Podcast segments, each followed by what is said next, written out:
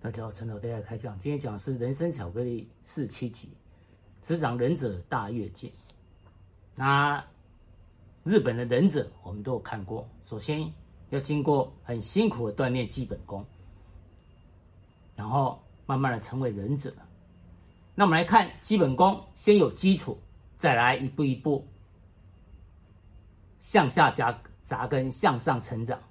来一步一步小事做好，才能做大事。所以英雄不是天生的，都需要后天自己的一个训练，完善自我，然后慢慢的雕塑出来的。所以说，让自己生存，然后在竞争中不断的培养各种的能力，就好像是在忍者的养成工程。所以，就像创业家老板也是不是天生就具有创业能力，还承受高压力的能力，所有能力跟本领。都是一步一步循序渐进，一次一次克服难题，然后所培养出来的。所以要有足够耐心，要承受基本功的辛苦，还有长期的一个耐心。所以在职场上也是一样，刚刚开始几年的基本功，一定要下苦功，去把它完成。那完成了基本功之后呢？接下来我们要避免的是，不要说忍者多劳。这个忍呢，就是忍耐忍，一直在忍耐。那我们要知进知退，这样退是为了进，因为退太久了，你蹲太久就站不起来。所以越来越多职场呢，有时候会感觉呢没有这种热情来应对自己的工作。为什么？因为职场有压力，这也是不争的事实。那有时候呢，当我们本身呢没有画一条线的时候，那一些工作感觉自己好像跑龙套，不断的过来。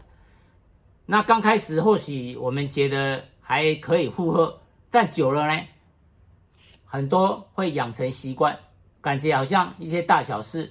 让我们打杂一样。所以要知道这样的一个不平等的一个关系呢，那我们一定要有所反应。我们不能一直撑着，因为撑久了，你工作的热情呢一定会减少，而且你本身的核心能力也没办法提升。所以刚开始可以承担下来，但慢慢的要找机会呢，跟自己的主管去反映。那有时候甚至呢，要勇于拒绝呢额外的分配的额外任务。那除非你又可以得到新的资源，那新的人力物力来帮忙。否则有时候也会形成自己呢一个不舒服，像说排班一样，排班每次你假如说排班排到并不是很好班，那有时候排的是半夜等等，那你经常都排半夜的话，你久了一定会出问题。那以前呢，在南部某单位就是因为排班的问题而产生呢，拿对方拿刀杀人的一个事件，所以对于。工作上是忍者多了，不是忍忍耐忍，不是你一直忍耐都不讲出来，那这样事情呢是没办法解决。你要勇于去面对，勇于去讲出来。所以在职场上呢，你要勇于亮剑，展现出自己的一个亮点，那找到工作的热情。我所以每天呢都例行公事，处理文件、写材料，反反复复呢，还应对客户等等，大概每天可能这些事情。你要从这些工作中找到热情，找到你可以成长，可以让自己呢更完善自己的工作能力。所以有时候你会觉得很闷，但通过我们对于目标的一个认定，那对于工作新的一个学习，还有或许调整单位、调整职位等等呢，那我们又可以重新呢。又有了一个工作的一个热情，所以所谓职场忍者，我们要像忍者者一样，我们经过煎熬之后，我们有了基本功之后，我们要勇于亮剑，我们要展现我们的亮点，不要让我们的表现呢没有让主管看得到。而相对，我们也不怕去跟别人竞争，当仁不让，有机会的时候，我们要勇于站出来，勇于承担，因为唯有你。有竞争之下，你才不断的去看到自己的弱点，看到自己呢比不上别人的地方，因为你的对手呢，对最了解你的弱点，所以你不断的去跟人家竞争，这样呢，你才有办法真正看到自己哪些地方不如对方，因为对手会放大你的弱点，会攻击你的弱点，所以唯唯有你有竞争的对手的时候，你才可以真正呢去知道原来自己哪边还有需要改善的地方，所以不要怕竞争。不要怕有对手，要勇于面对对手，而对手经常也是你的名师，他会让你看到你的缺点，你不如别人的地方，所以要勇于碰撞，所以追赶、跑、跳、碰，要勇于去竞争。那积极的一个表现，就是要让自己呢可以亮眼，可以让。上面看得到我们的一个表现，所以，假如我们在这个职场呢，我们工作就已经学习到差不多，我们也接着说，我们应该可以有更高的职位，但可能公司由于它本身的偏执，还是一直几年呢都没有这样一个切，那你觉得自己的能力已经可以。获得外面市场肯定，那你可以准备跳槽，但是跳槽切记就是不要离开快溺水、快闷死的一个水坑，结果你跳到泥坑，甚至是粪坑、屎坑。所以，首先你作为一个职场忍者，你已经忍耐那么久了，该学习也学习了。所以，事实上跳槽就像练武功一样，你是不是可以？跳的成功呢，要看自己的忍耐能耐有多大。一些忍者呢，他拿的钱呢，是对方看他的一个履历，他以前呢所达成目标的多寡，还有目标的难度。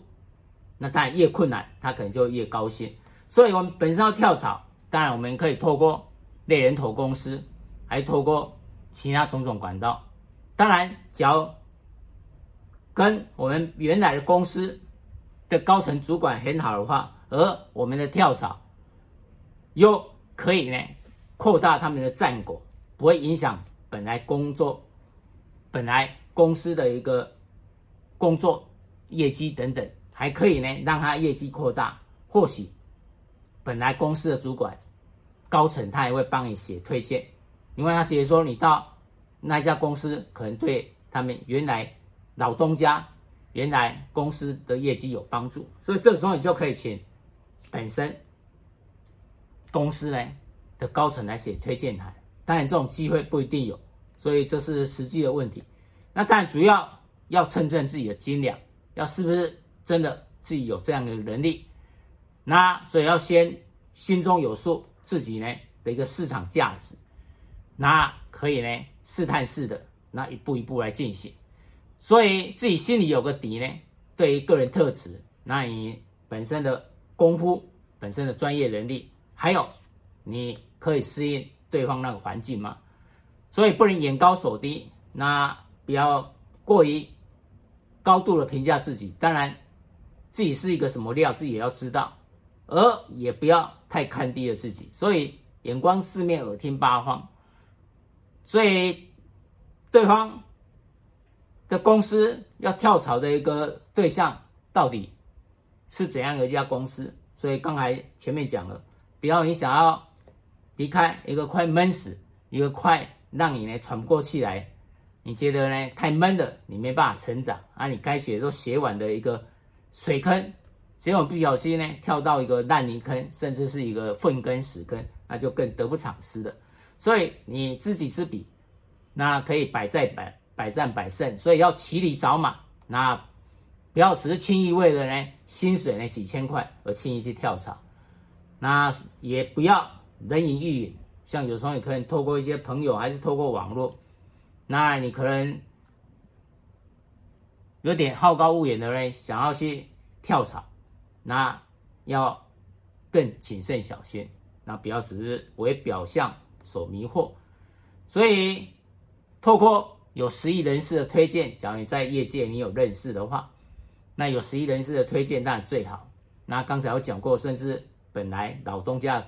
介绍，所以你要突出你的特点优点，然后让对方可以来肯定你，来用你，让你可以找到一个发挥你自己能力的地方。所以我们目光要远大一点。那纵然我们要离开原来的公司呢，我们也是要老好聚好散哦。那因为这个职业的这个世界很狭窄，有时候你离开之后呢，你可能说不定你原来的主管还是老板就是你的客户，你再次见面可能变成他是你的客户。有时候我们是他的客户也是有可能，所以这个世界很狭窄，还会再碰面，所以不要人走茶凉，好像撕破脸那种感觉，留下好印象，以后呢，人情留一线，日后好见面。所以你空降到一个地方，那你可能要入乡随俗，因为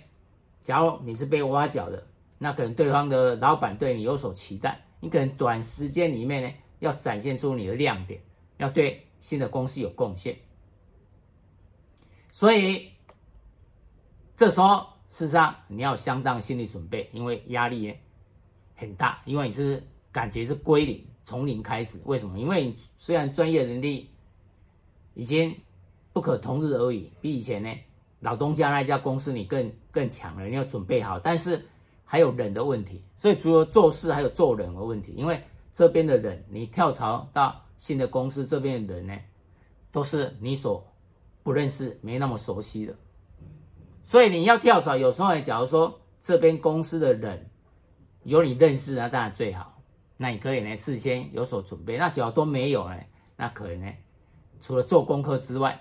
可能还要入乡随俗，要适应一段时间，没有办法马上所谓新新官上任呢，可以三把火马上就烧一把，有时候不小心还烧到自己，所以要心思缜密，要入乡随俗，要小心，慢慢的适应，然后再慢慢的发展自己的一个能力，让。自己的身手，让自己的能力可以被新的老板所看到，他会觉得说付出更高的价钱是值得的。所以，在职场有忍者，首先像忍者一样训练自己，把训练自己面面俱到的一个专业能力、做人做事的功夫。那当然，原本的公司只要有可以让我们更上一层楼。可以让我们移转单位，让我们学习到不同单位的，让我们可以不断的向上成长，包括薪水，包括我们的职等，包括我们成为主管，甚至中阶主管、高阶主管，那我们就不一定有跳槽的必要。而在公司，我们首先从基本功开始，先有基础。然后一步一步从小事到大事，那避免呢？所谓不断的忍耐，忍者这个忍不是这样不断忍耐。我们实际上我们退是为了进，因为蹲太久站不起来，所以我们当有了基本功，我们要找到表现的机会，我们要展现出来我们的亮点。所以所谓亮剑，我们亮出我们的光芒。那本身也要找到工作的热情。因为有时候工作做久，你会觉得很闷。